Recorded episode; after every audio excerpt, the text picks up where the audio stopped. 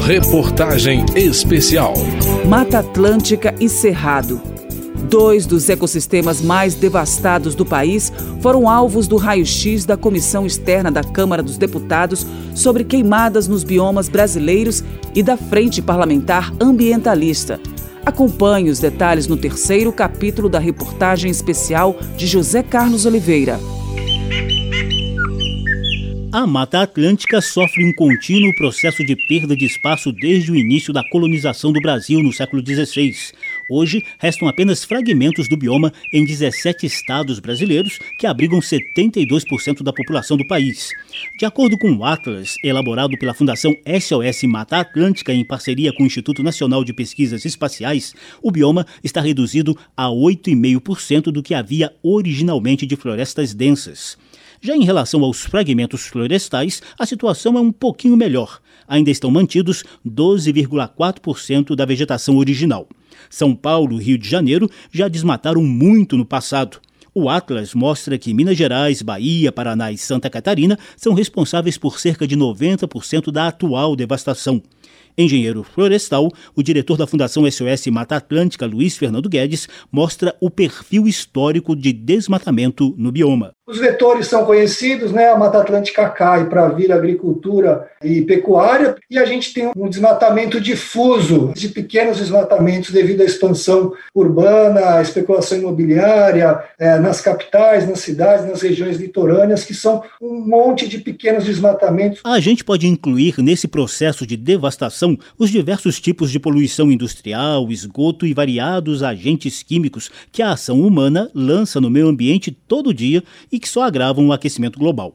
Além dos eventos extremos de secas e enchentes cada vez mais intensos e frequentes, o coordenador da rede de ONGs da Mata Atlântica, o biólogo e botânico João de Deus Medeiros, acrescenta outros efeitos negativos das mudanças climáticas no bioma. A erosão costeira é um problema real é, e tão crítico quanto a escassez de água. Várias cidades hoje já demandam investimentos públicos vultuosos para a contenção dessas áreas costeiras que estão sofrendo os efeitos né, desse avanço de maré. E aí você tem a ocupação irregular. Ai, ai, o mato cheira o céu, um rouxinol no meio do Brasil. O Irapuru canta pra mim eu sou feliz. Se comparada à Mata Atlântica, a exploração do Cerrado é bem mais recente, mas ocorre com imensa velocidade devido à expansão da fronteira do agronegócio, baseado em pecuária e cultivo de grãos como a soja. O Cerrado é o segundo maior bioma brasileiro, ocupa quase 24% do território nacional e é considerado a savana mais biodiversa do planeta em fauna e flora também abriga as nascentes que alimentam as principais bacias hidrográficas do país. No entanto, apenas 8,2% de sua área é protegida por unidades de conservação, segundo dados do ICMBio. De 2000 a 2019, foi o bioma mais afetado por queimadas, com focos de fogo em 41% de sua área, de acordo com o MEP Biomas. Bióloga e doutora em geobotânica, a professora da Universidade de Brasília, Mercedes Bustamante, apresenta o diagnóstico das queimadas no bioma. O Cerrado é um bioma que evoluiu com fogo, no entanto, a presença humana ela tem modificado três aspectos que são centrais para o fogo: o clima, a quantidade de material combustível, quando a gente maneja a vegetação ou transforma a vegetação, e as fontes de ignição, que agora já não são só as fontes naturais, são as fontes humanas também. Eu acho que hoje a gente já tem condições de ter um bom sistema de alerta e controle de queimadas no Cerrado, que a gente precisa da vontade política de minimamente estruturar esse sistema. Os dados do INPE e do MEP Biomas mostram concentração dos atuais focos de desmatamento e queimadas no chamado Matopiba, área de expansão agropecuária sobre o Cerrado de Maranhão, Tocantins, Piauí e Bahia. Ligada ao movimento interestadual das quebradeiras de Coco Babaçu, Maria do Socorro Lima coordena a Rede Cerrado, vive no interior do Tocantins e pede a retomada das ações preventivas junto às comunidades tradicionais. A primeira coisa que veio aqui na nossa região foi a questão do Preve Fogo. Aquilo foi muito bom naquela época. Eu não sei por que não deu continuidade, porque vem os grandes investimentos das empresas, dos fazendeiros. Aqui eu moro no meio do assentamento e tem época e é fogo que vem não sei da onde. Aí, se a chuva demorar a voltar, aí é três meses de queimada. Aí a gente fica rezando, ô oh, Senhor, manda chuva para apagar essas fumaças, para apagar esses fogos, porque não tem brigadeiro, brigadista, não tem bombeiro que defina aquele fogo mais terrível do mundo. E quais seriam as soluções e ações imediatas de socorro ao Cerrado e à Mata Atlântica? A Fundação SOS Mata Atlântica chegou a sugerir uma agenda de ações aos deputados.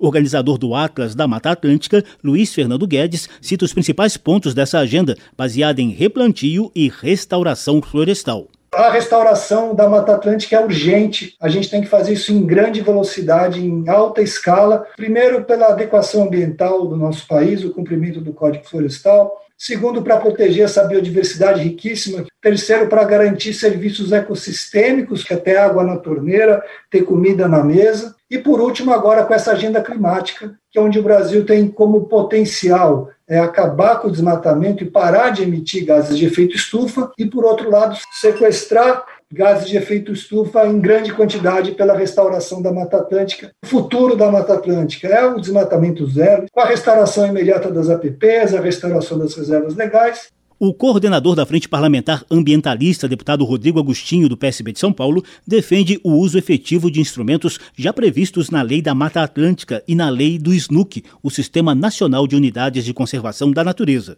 Acho que não existe nenhum bioma tão fragmentado no mundo quanto a Mata Atlântica. Então, acho que a gente tem um desafio enorme de conseguir voltar a criar unidade de conservação. Né? Nós precisamos ter um plano de conservação para esses fragmentos importantes, começar a fazer restauração, a Mata Atlântica é um dos biomas considerados patrimônio nacional na Constituição Federal e tem uma lei específica para sua proteção.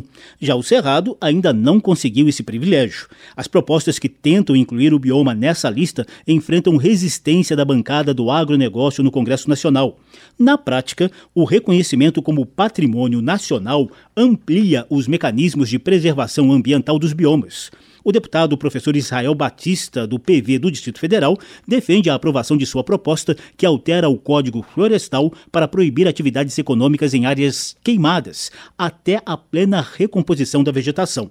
Batista também sugere ampla revisão do atual modelo de exploração econômico do Cerrado, com maior valorização da biodiversidade nativa. Eu vejo que nós estamos perdendo dinheiro, porque hoje preservação da natureza, preservação da biodiversidade, foco na catalogação das espécies deveria ser a nossa prioridade. E nós preferimos destruir essa riqueza para plantar soja. Um punhado de baru vendido no mercado parisiense tem o mesmo preço de uma tonelada de soja, mas distribui renda. Essa tonelada de soja vai levar riqueza exclusivamente para o dono daquela fazenda, para o latifundiário. E o impacto negativo sobre o meio ambiente será pago por toda a sociedade. Vários estudos conduzidos pelas universidades e ONGs ambientalistas têm gerado mapas de probabilidade de fogo para melhor orientar as ações preventivas de queimadas e desmatamento no Cerrado. Os especialistas também defendem restauração da vegetação nativa em 17% das atuais pastagens, manutenção da produtividade agrícola sem novos desmatamentos, estímulos econômicos à proteção ambiental, melhoria dos instrumentos públicos de governança no bioma e apoio às 636 comunidades tradicionais já identificadas no Cerrado e conhecedoras de como explorar o bioma sustentavelmente. Da Rádio Câmara de Brasília, José Carlos Oliveira. Amanhã, a reportagem especial continua identificando os problemas ambientais dos vários biomas brasileiros. Na Caatinga, queimadas e desmatamento. No Pampa, a perda de vegetação nativa. Reportagem especial.